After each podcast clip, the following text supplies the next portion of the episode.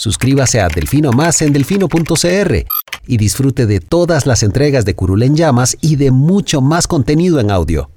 Delfino.cr El chuchinguismo político. Chuchenga, diputado, chuchenga. Si va a ser por nosotros que este país se puede ir a la mierda. Y en lugar de ponerle Instituto Nacional de las Mujeres, ponerle Instituto Nacional de las Lesbianas. No tengo dinero ni nada que dar. Delfino.cr presenta Curul en llamas. Cubriendo y sufriendo la Asamblea Legislativa. Porque alguien tiene que hacerlo. Hola queridos suscriptores de Delfino.cr, bienvenidos a un nuevo programa de Curul en Llamas, el podcast semanal donde les comentamos los temas más relevantes e irrelevantes de la Asamblea Legislativa. Les saluda Luis Marigal desde el 5 de noviembre del 2021, como siempre en compañía de... May, espero que todas y todos estén bien. Octubre se me hizo eterno y ya de noviembre llevamos 5 días. ¿Qué es esto? Empezamos las extraordinarias, lo cual significa que el trabajo de Luis Manuel se ha reducido significativamente en... Pero en realidad me lo han hecho más complicado. Eso iba a decir, se, se, simplificó en cuanto hay menos cosas sucediendo simultáneamente en las distintas comisiones. El tema es que ahora no está sucediendo nada. El problema es que ahora hay que buscar que se reporta para completar esos, ahora tengo esas que darle, crónicas diarias. Ahora tengo que, para sacar algo de lo que pasó algún día, tengo que lamentablemente darle pelota a algo que dijo el impresentable Eric Rodríguez Esteller. No crean que eso me hace muy feliz que digamos. Y no creas, no, no porque ya no haya tantos proyectos convocados, no dejan de poner tres comisiones sesionando al mismo tiempo. Es que no les da la jupa. Es que quieren los viernes libres. O sea, es más, esta semana tenía que comparecer en una el ministro de Hacienda, creo que eran hacendarios, y al mismo tiempo tenía que comparecer en jurídicos, a la misma hora. El señor tuvo que dejar al viceministro de no sé qué carajos de explicar el proyecto que estaban defendiendo en ese momento, porque él tenía que ir a defender un proyecto del FMI a la Comisión de Jurídicos, en comisión, en audiencia virtual. ¿Qué te cuesta ponerle sabores distintas? Por Dios. Coordínense, coordínense. Dios. Y, no, y no es que tenían nada en la mañana, o sea, no había nada, absolutamente nada en la mañana. Y no había nada para después del plenario tampoco. Simplemente les dio la gana, pon, bueno, poner todo a, la, a, la, a las 10 de la, 11 de la mañana era. Las tres comisiones en al mismo tiempo. Correcto. Pero bueno, no ¿qué, ¿qué, sí pasó esta semana? Bueno, nada. Las, uh, las secuelas del veto presidencial al marchamo. Vamos a explicar qué fue lo que, lo, a lo que, que, se, del marchamo, lo que se vetó y cuál Porque es el, al gobierno le encanta. Qué es, qué es lo que va a pasar al ahora. le encanta tomar decisiones importantes después de que terminamos de grabar. Exacto. Después, no, es que el problema es que grabamos viernes y al gobierno le encanta hacer anuncios viernes en la noche. No, Tenemos que empezar a grabar más tarde. No, o sea, ya, ya uno, o sea, es que yo lo dije en Twitter, ya uno como periodista no puede darse libre los viernes en la noche porque uno nunca sabe con qué va a salir el gobierno. Exacto. Vamos a hablar también de la asistencia. Eh, ya el lunes posteamos una nota sobre cómo les fue en octubre, cuántos estuvieron ausentándose. Eh, y justamente el lunes se rompió el quórum de las sesiones. Entonces, sí. bueno, vamos a hablar de este tema. Vamos a hablar de los nombramientos que tiene pendiente el plenario legislativo y de una corrección a una falta que se hizo la vez pasada, que esta vez no se cometió en el tema de la ratificación del Banco Central. Eh, vamos a hablar del presupuesto y en qué estamos, porque ya está, ya llegó al plenario legislativo, ya, inició, digamos, su, su trámite y la discusión que se armó el día de ayer por la implementación del código QR. Entiéndase el lobby de turismo eh, moviendo 27 diputados, ¿fueron? 27. 27 firmas de diputados para que eh, se le pida al, al, gobierno atrasar la implementación. Pero bueno, empecemos por el principio. Lo que sucedió justo horas después de que terminamos de grabar. Carlos Alvarado salió en un video pregrabado probablemente minutos antes de abordar su avión a Escocia. No, vamos a ver. Eh, eh, yo no entiendo por qué pasan diciendo eso los diputados también. El MAE no firmó y se fue. El MAE se fue hasta el día siguiente. Es una, es una, expresión. No, pues que los diputados es como, sí, sí, cobarde, firmó el veto y ya estaba subido en el avión y ya, MAE, se fue al día siguiente. Stop it. eh, pero sí, o sea, por favor dejemos de tomar decisiones importantes viernes en la noche. Gracias. En efectos Carlos. prácticos se firmó sin dar ningún tipo de conferencia de prensa. O mejor aún. O atender consultas de la prensa. Diputados, cuando aprueben algo importante, no dejen como último día para tomar una decisión un viernes. Gracias. Todos felices. Pero bueno, el presidente anunció que vetaba por razones de inconstitucionalidad. ¿Esto qué significa? Creo que lo hablamos en el episodio de la semana pasada, en términos prácticos. Parece que en presidencia nos oyeron. nos oyeron. eh, ¿Nos oyeron o alguien les nos pasó oyeron parcialmente. No, no. Nos oyeron parcialmente porque nosotros dijimos, dijimos que si querían hacer eso, que lo hicieran rápido para que la asamblea se moviera, para que disminuyera, digamos, la cuota de culpa que le iban a echar al ejecutivo por hacer esa jugada.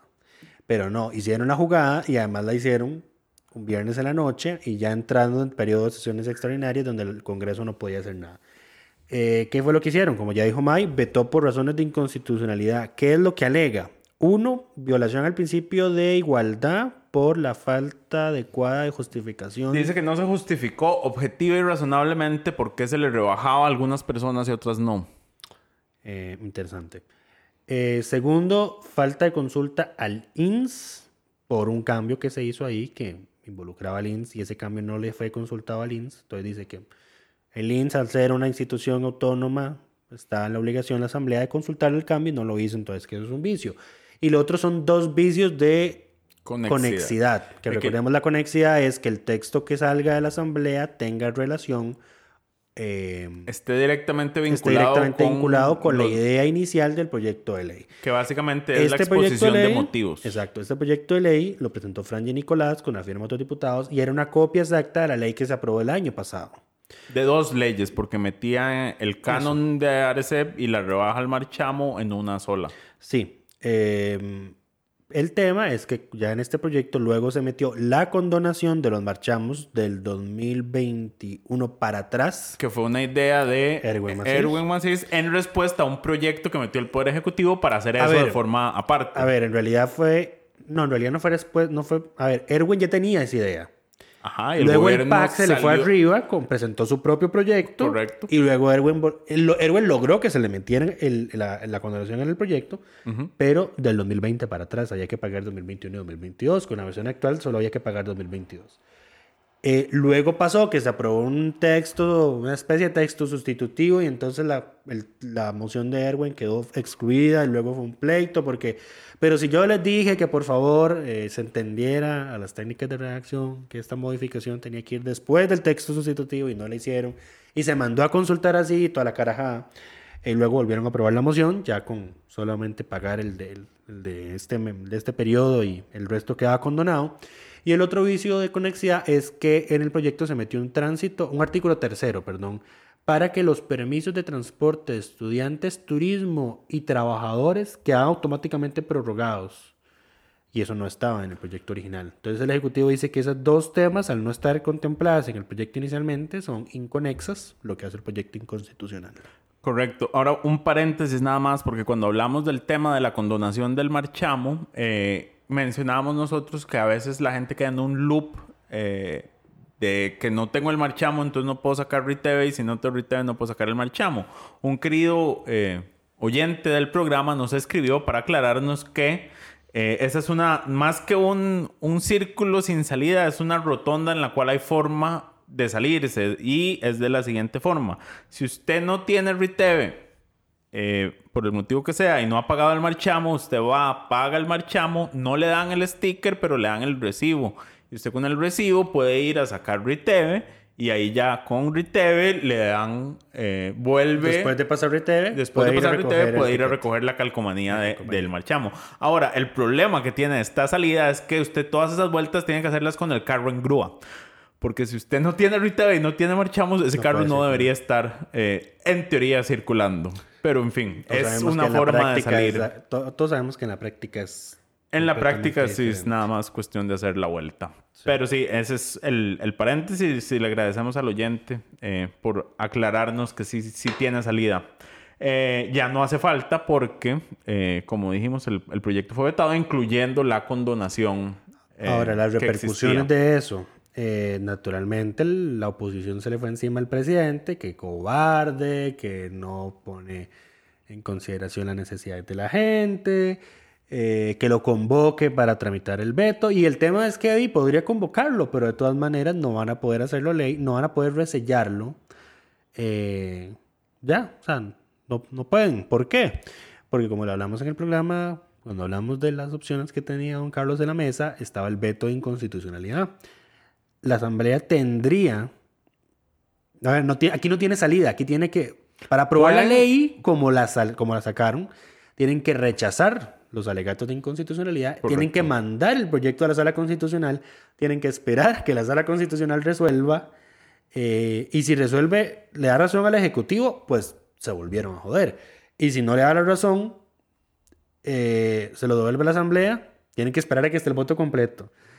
La Asamblea tiene que volvérselo al presidente y el presidente firmarlo. Pues ya pasó, pasa entonces, ya vamos a estar en enero. Ya se acabó. Sí, ya, ya nos cobraron O sea, a todos el. Exactamente. No, Em, no hay un- forma de que esto vaya. Una consulta a de, forma, Lucho. En este caso, ¿quién, em, ¿quién revisa esas em, los alegatos del veto presidencial? ¿Es el plenario? ¿Es la comisión de consultas El tema, de es que dice, constitucionalidad? el tema es que el reglamento dice la comisión dictaminadora. Ah, Ok, entonces regresa a comisión, pero este el proyecto problema del es problema el es que este proyecto fue dispensado. está pegado. No hay salida. Eh, no, y aunque, aunque lo resellaran, eh, aunque tuvieran los votos para un resello, tiene que pasar por la sala, eventualmente.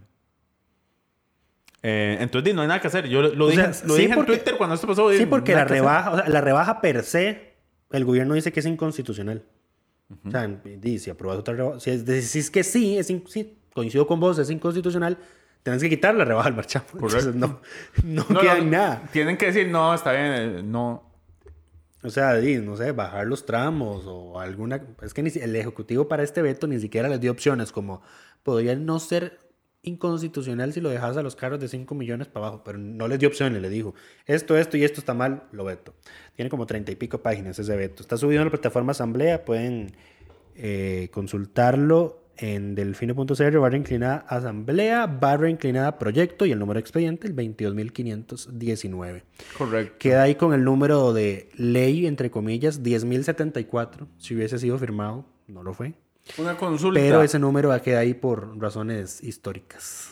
Es, es el, es el mismo. El número lo mantiene, aunque es el Aunque veto. esté vetado. aunque- ya, ya, Sí, porque el número de ley técnicamente es en realidad el número del decreto legislativo. ya.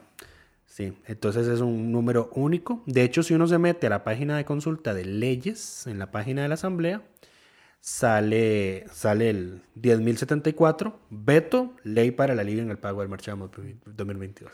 Ok, em, pasemos al siguiente tema. La semana pasada les adelantamos Ve- que- ve- ve- Vea qué cabrones. Ahorita, ahorita que me metí a esa página.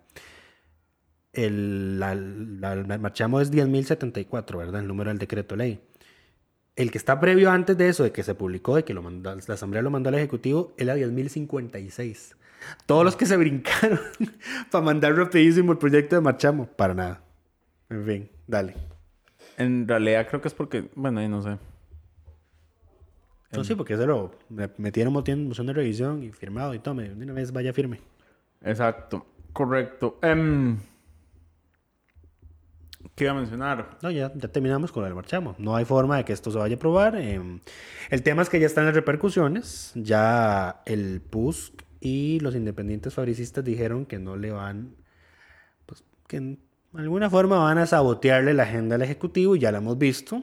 em, presentando mociones, haciendo uso de la palabra, em, votando en contra de mociones de posposición, mociones de sesiones extraordinarias. De hecho, se planteó inclusive hacer una sesión extraordinaria el miércoles para los nombramientos que están pendientes en la Asamblea y Pablo Heriberto dijo no. Ni siquiera es un tema del Ejecutivo, pero Pablo Heriberto dijo no, no vamos a hacer una sesión extraordinaria. Es que se queman solitos. Sí. Se evidencian solos, pero bueno. Eh, La, la semana pasada adelantábamos, eh, este es el, el tema siguiente, es la asistencia al Congreso. Adelantábamos que íbamos a preparar una nota sobre cómo estuvo la asistencia en el mes de octubre. Íbamos y lo hizo May, por supuesto. Correcto. Lo Porque fue el de la idea. que fue, que fue lo que encontramos. Bueno, en el mes de octubre hicimos... Reconfirmamos el nivel de descaro de Pedro Muñoz. Sí, eso sí. Eh, confirmamos que hubo un registro de 103 votaciones importantes que hicimos nosotros. Eh, de esas hubo, sumaron en total entre los 57, 1.704 ausencias. Eh, lo que significa que en promedio por cada votación había 16.5 congresistas ausentes. 17. Recordemos que para que una votación en la Asamblea se pueda realizar, tienen que haber por lo menos 38 diputados presentes. O sea, lo más que se pueden tener son 19. Lo más, la mayor cantidad de ausentes posible son 19. Ya estamos eh, Acercándonos a ese hora. acercándonos a ese límite. Eh, ¿Quiénes fueron los que más se ausentaron? Pedro Muñoz, que De las dijimos, votaciones. de las votaciones, llegó únicamente al 4.85% Decirlo en de números las absolutos. votaciones. Llegó a 5 votaciones. 103 votaciones. De 103. Después está Melvin. Eh, sigue Eric Rodríguez, Oscar Cascante, Welmer Ramos, Nidia Céspedes, María Vita Monge, Marulín Azofeifa, Eduardo Cruxian y Karine Niño. Eh, los Llegan a las datos, sesiones y no votan. El, y el detalle están en la nota que preparamos. No todos estos son de los casos que llegan y no votan. Porque, por ejemplo, Melvin se ausentó tanto a votaciones como a sesiones. Entonces, cuando, cuando ambas ausencias coinciden, es que la persona no, no votó porque no llegó del Faltó, todo. faltó Exacto. el día, sí. Faltó del todo el día que más hubo votaciones. Exacto. Caso contrario a Pedro Muñoz, que llegó al 94% de las sesiones y de hecho la única ausencia que tuvo en el mes fue, Fue el la día que sesión no hubo quórum. que no hubo quórum. Entonces ese día, no- en esa sesión no hubo votaciones. En todas las sesiones donde hubo votaciones, él estuvo, Estuvo presente, presente, pero no y, votó. y se fue. Solo estuvo en cinco votaciones. Y repito, de las que registramos, que son las importantes. Si nosotros registráramos todas las votaciones no importantes, eh, que se hacen ade- además en el plenario legislativo, el, el- el número sería mayor probablemente. Eh, pero sí, eh, y bueno, mientras publicábamos y preparábamos esta nota que salió el lunes a la una de la tarde, ese mismo día, eh, las y y los diputados, específicamente fueron 13 congresistas, decidieron romper quórum eh, en una sesión A ver, hubo 20 ausentes, porque 13 no rompen quórum, pero de los que estaban presentes y luego a la hora de pasar lista ya no estaban, que llegaron y se fueron. faltaron 13. O sea, es ese- vamos a ver, el lunes es el día en el que se inauguraban las sesiones extraordinarias. Correcto. Y todo lo que, y lo que pasó ese día fue todo menos temas de interés del Ejecutivo, porque primero, número uno, hicieron un homenaje a los atletas de los Juegos Paralímpicos de Tokio, que no estoy diciendo que no sea importante, pero qué conveniente que lo programaras hasta el día en que empezaban las extraordinarias, ¿verdad? Eh, luego 30 minutos de control político. Luego varios minutos más en intervenciones por el orden, que eran por el desorden o por el control político. Eh, luego pidieron un receso para hacer una conferencia de prensa para presentar un proyecto de ley. Y después de eso fue que se rompió el quórum, que solo había 16 después de ese receso. Vencido el receso, solo había 16 diputados presentes. Pasaron los 5 minutos y solo llegó a la cifra de 37, faltaba uno.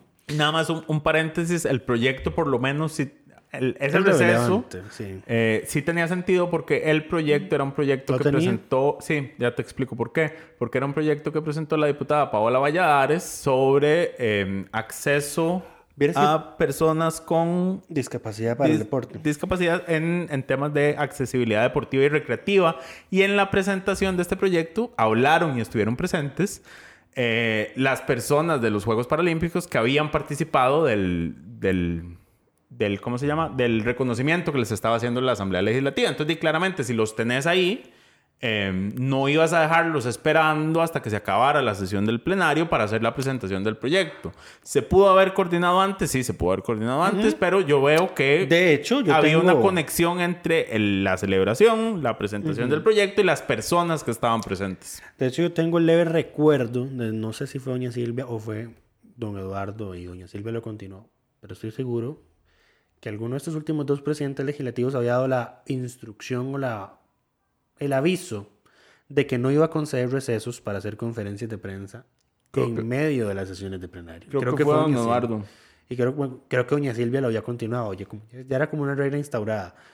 Eh, porque, de, porque todos estos homenajes, actividades, pues se hacían antes o después del plenario.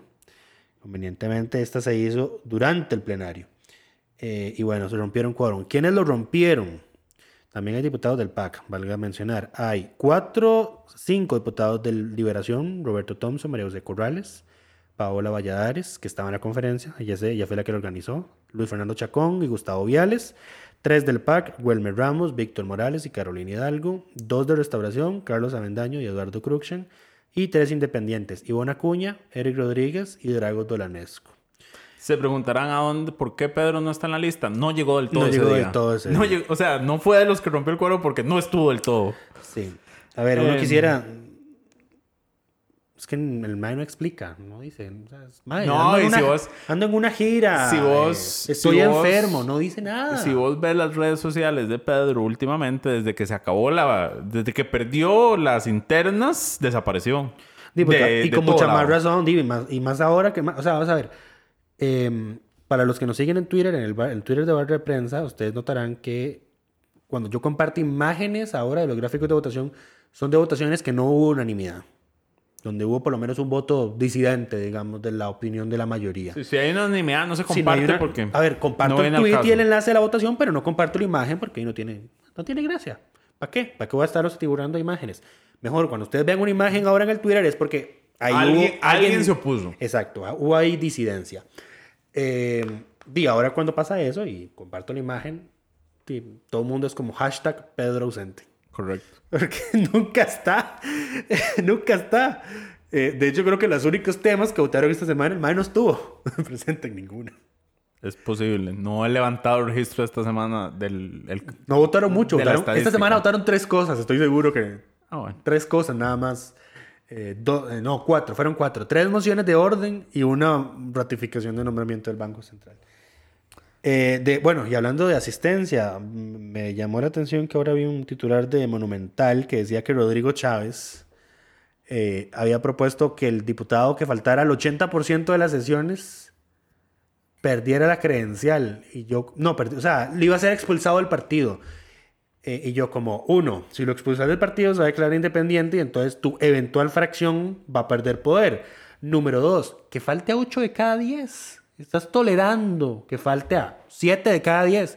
Yo invertiría la regla y diría que pierde la vara el que falte a 3 de cada 10. Inclusive, inclusive ya, o sea, te acepto 2 de cada 10 ausencias de sesiones. Pero además tendríamos que meter el tema de las votaciones para gente tan descarada como Pedro Muñoz. No, a ver, yo insisto aquí, la, la propuesta de Chávez es completamente eh, risible porque parte de un principio de buena fe, de que, de que las y los diputados van a renunciar a sus credenciales, porque una vez que están electos ya es Se vuelven irrelevante lo que- diputados lo por el país, digan. no diputados por el partido. Exacto. Eh, y el partido ni siquiera puede echarlos por estos motivos porque ya el tribunal ha dicho que deben haber debidos procesos y echar a un diputado en un partido no es, no es tan sencillo. A y ver, por no podemos, echarlos estar no las no podemos estar alcahueteando vagabundos. Lo que sí se vería una propuesta interesante es que se reforme el reglamento de la Asamblea Legislativa para que la dieta se pague en relación a las votaciones en las que estuviste Vea, presentes. Chile, yo lo, lo compartí en Twitter y luego todo el mundo compartiéndolo como hashtag Pedro ausente.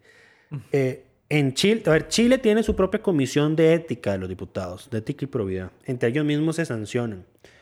Eh, pero ahí no tienen contemplaciones, mae. Aunque seas mi compañero partido, si hiciste una falta, te voy a sancionar. Y lo, lo sancionan con eh, montos económicos.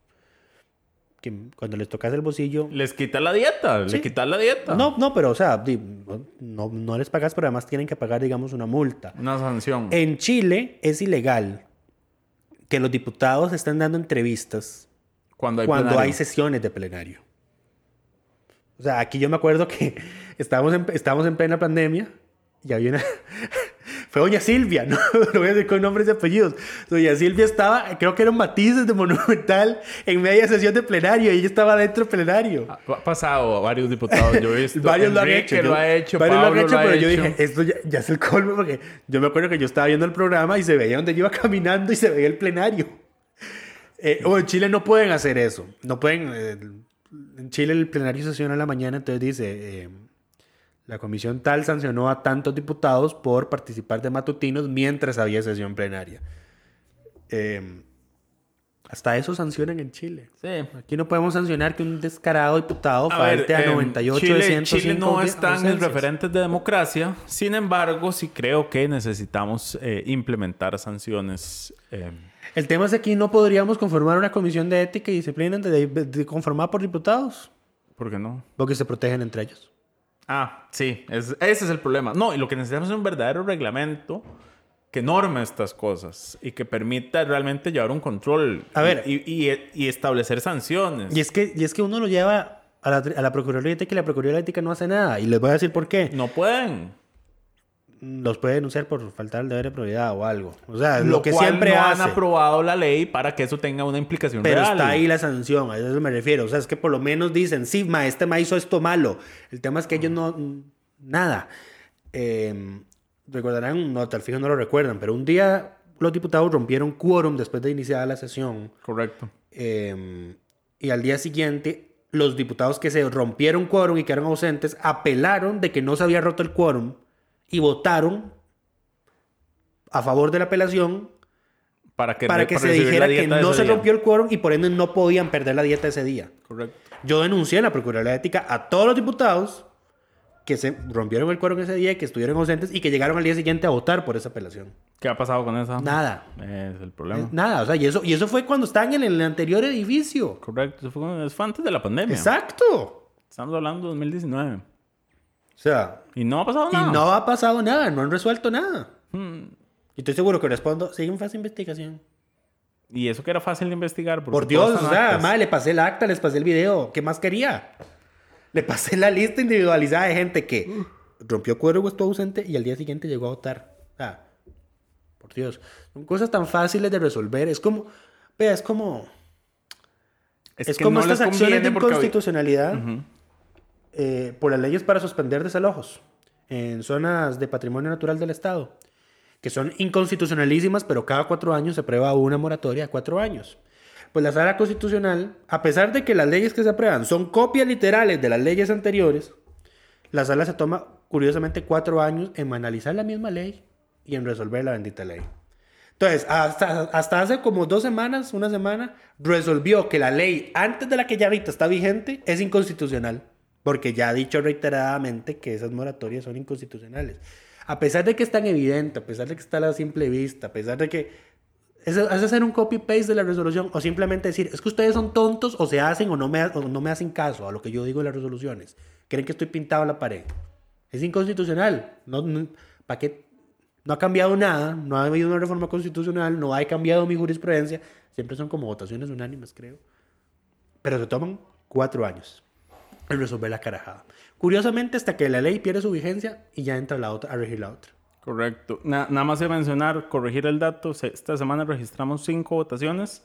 Pedro no estuvo en ninguna, pero tampoco llegó a ninguna sesión. Interesante. Exacto, está eh, ausente. Ausente en todas las, en la- las actas de asistencia. Sí, sí, sí, no, no, no, llegó, a, no llegó a sesiones. No llegó semana. del todo. No llegó del todo.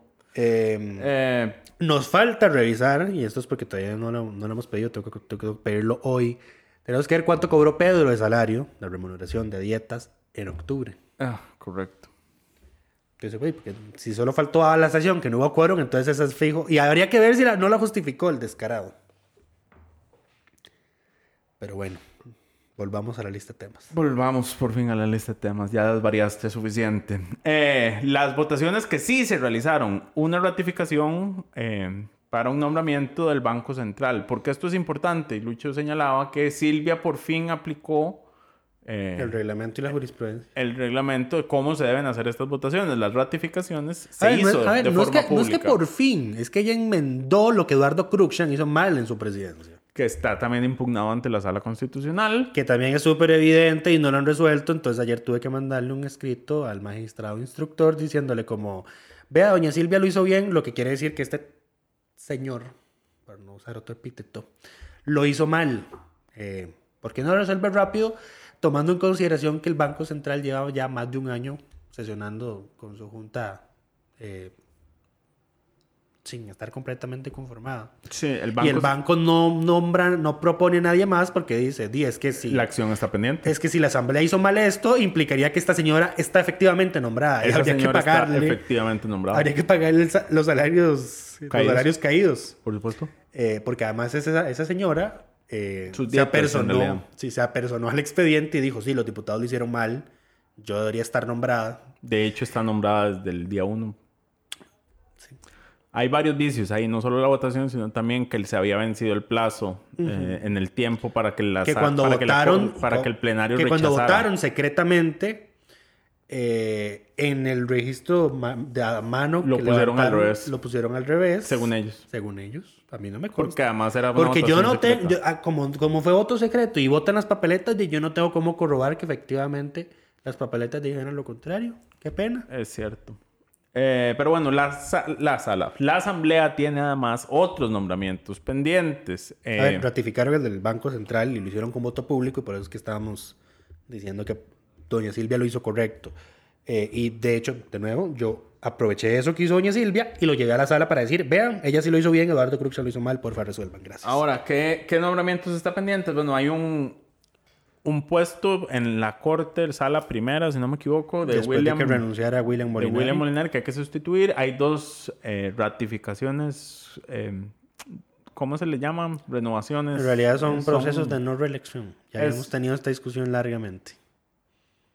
Eso. Los diputados, los magistrados no se reeligen. No, se pueden no reelegir si dos terceras partes se oponen a su reelección, Eso única es. y exclusivamente. Eh, hay dos pendientes para la sala constitucional que Luis vencen el, primero y el 2 de diciembre. Luis Fernando Salazar y Nancy Hernández. Hay también eh, la lista de suplentes de la sala constitucional, está pendiente. que sobre eso aprobaron una metodología en la Comisión de Nombramientos por mayoría, la que votó en contra fue doña Floria. Y doña Floria votó en contra porque dice, esta metodología no va a dar tiempo de que nosotros saquemos esto antes de que los magistrados actuales, suplentes, salgan. Por ende, eh, pues la sala constitucional se va a quedar sin suplentes. Bien, lo que pasa cuando Y al resto no le importó. Nadie le importó. Pero Porque eso dice, ¿qué ha pasado? porque dicen, di, es culpa de la, sa- es culpa de la corte por mandar los nombramientos tan tarde. Es culpa de la corte, tiene razón. En eso le doy la razón a todos los demás, es culpa de la corte. El problema es que lo pagan todos los demás. Porque Eh. en el momento en que un magistrado propietario no está, si no hay suplentes del todo, di, no pueden. no, tiene que resolver. No, no, si no hay, Tiene que resolver. no pueden. Si no hay siete, no pueden. A ver, si se inhibe y no hay cómo integrar la sala. La sala No, la no, sala- pero digo, si A ver, la físicamente sala no, no puede- está, A ver, la- si alguien se va de viaje, Ah, si algún magistrado de la sala se pensiona, ahí sí estamos jodidos, ¿verdad? eh, o Fernando Cruz están atendiendo sus labores como presidente de la corte, O no, reeligen puede a Nancy conocer. o a Luis Fernando. Ah, no, ahí sí olvídate. Si no reeligen alguno de estos, si no hay suplentes, di la sala se paraliza. Sí. Ahora lo que hay que ver es si todos los suplentes se vencen al mismo tiempo y cuándo es que se vencen. No, creo que hay una diferencia algunos días porque nunca han logrado hacer los nombramientos todos al mismo tiempo. Exacto, alguien quedará. Esa es la fe. Siempre la fe es que alguien quedará.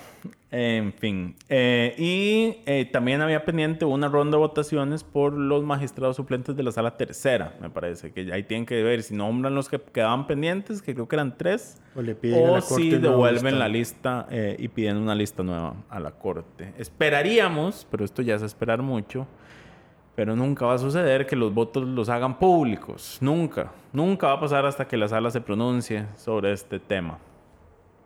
En fin. El siguiente tema, presupuesto. Eh, ya llegó al plenario legislativo o un intento de Ha hacerle... habido dos. Ya, ya son dos. Ayer hubo otro. Dos intentos de hacerle modificaciones al, al dictamen que salió de la comisión. Correcto.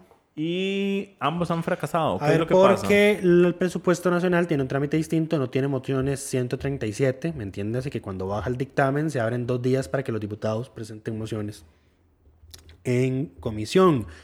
Eh, lo que sale de la comisión es el dictamen que se pone a discusión y se pone a votación, pero por moción de orden eh, se puede abrir el plenario de comisión y se le dan cinco días hábiles a los diputados para presentar mociones de reiteración o mociones de fondo rechazadas en comisión o nuevas mociones.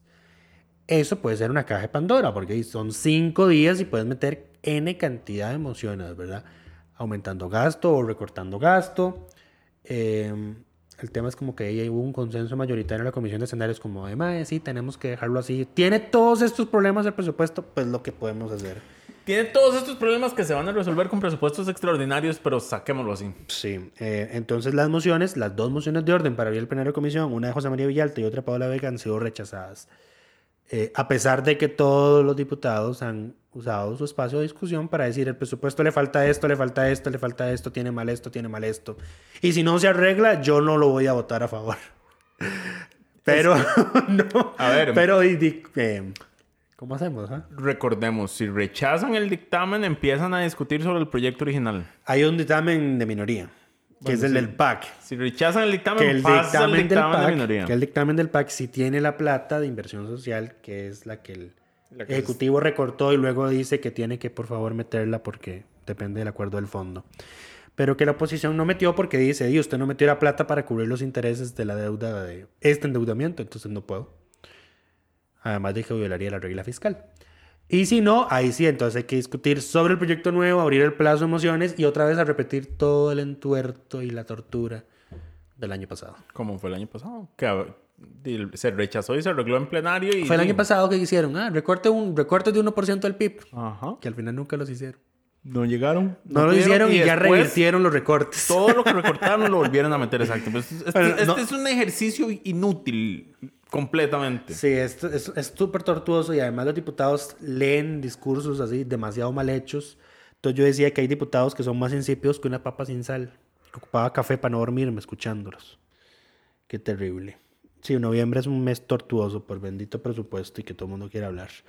Ay, han sido esos tiempos donde nada más llegaba y como, sí, sí, bótelo. En discusión y ya. No sé de cuáles tiempos estás hablando. Los tiempos del gobierno de Doña Laura, yo me acuerdo. No se hacía tanta laraca con el presupuesto. Muy bien. Luego llegó el Guillermo y subió el presupuesto 10% de un año a otro. Ay, es que todo es culpa de Henry Mora por haber hecho esa movida. Dar por aprobado un presupuesto que no debió haber dado por aprobado. Eso estuvo bien. No estuvo bien porque no estaba en el plazo Lo que cumplido. estuvo mal, Fue el plazo. No estaba a tiempo. eso, sí, pero... Sí, está mal el procedimiento. Pero la, lo que eventual, lo que él decidió No, lo era que... lo que tenía que ocurrir. Era lo que tenía que ocurrir. que él decidió era lo que tenía que ocurrir tres días después. No vamos a estar discutiendo de algo que pasó hace siete años ya. Es posible.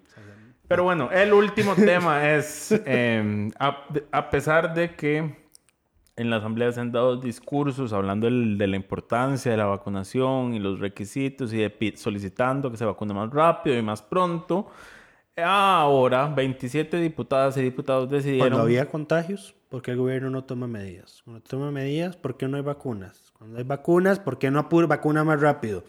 Ahora que hay vacunas suficientes para vacunar a todos, que no se les pida el Que no código, pida certificado el código QR porque podría impactar negativamente la economía. ¿Y de qué estamos hablando aquí? Bueno, es que momentos, días antes, no, el día antes de que esto sucediera, estaba a, mí me, enca- a mí me fascinó cómo procesaron esa encuesta tan rápido. la, la Cámara Nacional de Turismo diciendo de que, eh, solicitando justamente que no se implemente el código QR porque les va a afectar significativamente y dicen que, según una encuesta que hicieron, a la cual le pedimos los datos de la encuesta y no nos los quisieron responder, eh, que el, el 58% de sus negocios de los negocios turísticos encuestados, que no sabemos cuántos son, pueden ser 10, pueden ser 20, pueden ser 100, no se sabe porque no nos quisieron responder, eh, reportan eh, cancelaciones desde que se anunció que el código QR iba a ser un 15% de requisito. cancelaciones. Correcto. Entonces, sí, de los que respondieron de la encuesta, lo extrapolaron a todo y entonces dice que van a perder eh, 1.500 millones de colones. Era- Eran como, do- eran un poquito menos de 3 millones de dólares. Y que por eso entonces pedían que se pospusiera hasta mayo del 2022. Qué conveniente que pidan que sea el primero de mayo. Hasta la próxima Asamblea Legislativa, es cuando pase eh, Semana Santa. Sí, súper interesante. Eh, bueno, a eso se sumaron 27 diputados en una carta liderada por Pablo Heriberto Barca. Date- Me dio risa porque en la carta dice así como, sí, como nosotros estamos seguros de que la vacuna es una medida eficaz para disminuir los contagios y estamos a favor de la campaña de vacunación. Eh, y la firma Shirley Díaz. Imagínate. O sea, Ella firma para ponerse. exacto, firma para joder. Porque todos sabemos que esa no es eh, la posición Ella de... no cree en las vacunas. no, ella no cree en las vacunas, Ni, exactamente. y menos en la obligación de las Y vacunas. justo hoy en la mañana el Ministerio de Salud nos anuncia, no, no, no nos anuncia, nos recuerda, porque eso está en la ley, o sea, cualquier persona que siga la Ley Nacional de Vacunación o el Código de Niñez y la Adolescencia lo sabe, ya sabía que eso era así, que la vacunación de menores de edad contra COVID-19 es obligatoria. Sí. No, voy a corregir. Shirley no ha dicho que no creen en las vacunas, no creen que sea obligatorias. Es el, el dato correcto. Mm, ya. Ella dice que le- su discurso siempre ha sido en contra de la obligatoriedad. Mm, no, ya. no es el discurso de Melvin de en contra de la vacuna Sí, como Me- todo. Me- Melvin hizo un post hoy, hoy diciendo, ustedes padres van a dejar que experimenten con sus hijos este gobierno tiránico. Y yo, mándale la ley. Por Dios, deja de hacer el papel. Pero bueno, esos son los temas de esta semana. Esperamos que todas y todos El estén bien. presidente no les va a responder, anda que está ando en Europa. No, no, y además. Pidió per- o o sea, según lo que se, se decía el acta, se fue del 1 hasta el 12 de noviembre. No, él salió el 30. Fue lo que informó Casa No, sí, pero decía que, no, de- pero decía que el- iba a participar de la COP del 1 al 12. Ah, no, eso fue un error. Él volvió el 5. El Casa Presidencial. Es lo raro, sí, porque ayer 5. llegó un comunicado diciendo el presidente Alvarado finaliza su participación en la COP. Pero si vos revisas el acta del documento que le llegó a, a la Asamblea, porque el, pres- vamos a ver, el presidente tiene que avisarle a la Asamblea cuando va a salir del país, decía que iba a estar del 1 al 12 en la COP. Extraño. Y habrá que ver si regresa o no. Y se quedará ahí el resto de días vacacionando. También puede ser. Y, eh, y me di cuenta también que Epsi andaba fuera del país, entonces el que estaba de presidente ahorita era Marvin. O sea, en, síntesis, no tenemos presidente. Marvin fue el que firmó una ley un día de estos, lo cual no significa que necesariamente que Epsi esté afuera, simplemente que el presidente No puede, estaba en funciones. puede dejar a cualquiera de los dos en funciones, a quien considere. Estoy seguro que eso sería violencia política si le designa la, la- la presidencia al segundo vicepresidente. No, es lo que hacen el- los alcaldes. el- sí, Ma, es lo que hacen los alcaldes y eso es violencia política. Sería violencia política si sistemáticamente lo hace y nunca se lo asigna a Epsi, pero el, el presidente sí tiene discreción de nombrar a cualquiera de los dos en su ausencia. Es así, así son las cosas. No, pero yo sé que Epsi estaba fuera del país. también. Además, ok. Eh, pero ahora sí, esta semana no hay diputado ni diputada de la semana porque ninguno se lo merece. y Eh, no hicieron nada para merecerlo. na- nadie hizo algo para merecerlo, es, es correcto. Lo siento. Eh, Así son las cosas. Eh, lo- de hecho, lo único que votaron de proyecto esta semana fue el séptimo presupuesto extraordinario que tiene plata para el MOP Conavi y los 2 mil millones que le habían recortado a la NAME UCR. Que, por cierto, estuvo en peligro este presupuesto porque en primer debate lo votaron. Estuvo muy dividida la votación. Luego, ayer salieron diciendo, ay, es que era un voto, un voto protesta. Entonces, ahora sí lo vamos a votar a favor. Y de hecho, un montón cambiaron el voto en contra a favor. Eh, Ay, pero estos votos protesta. El problema es cuando lo hacen tanta gente y después podría tener el efecto adverso. En fin, eso sí fue todo por esta semana. Muchísimas gracias por acompañarnos. Esperamos que todas y todos estén bien.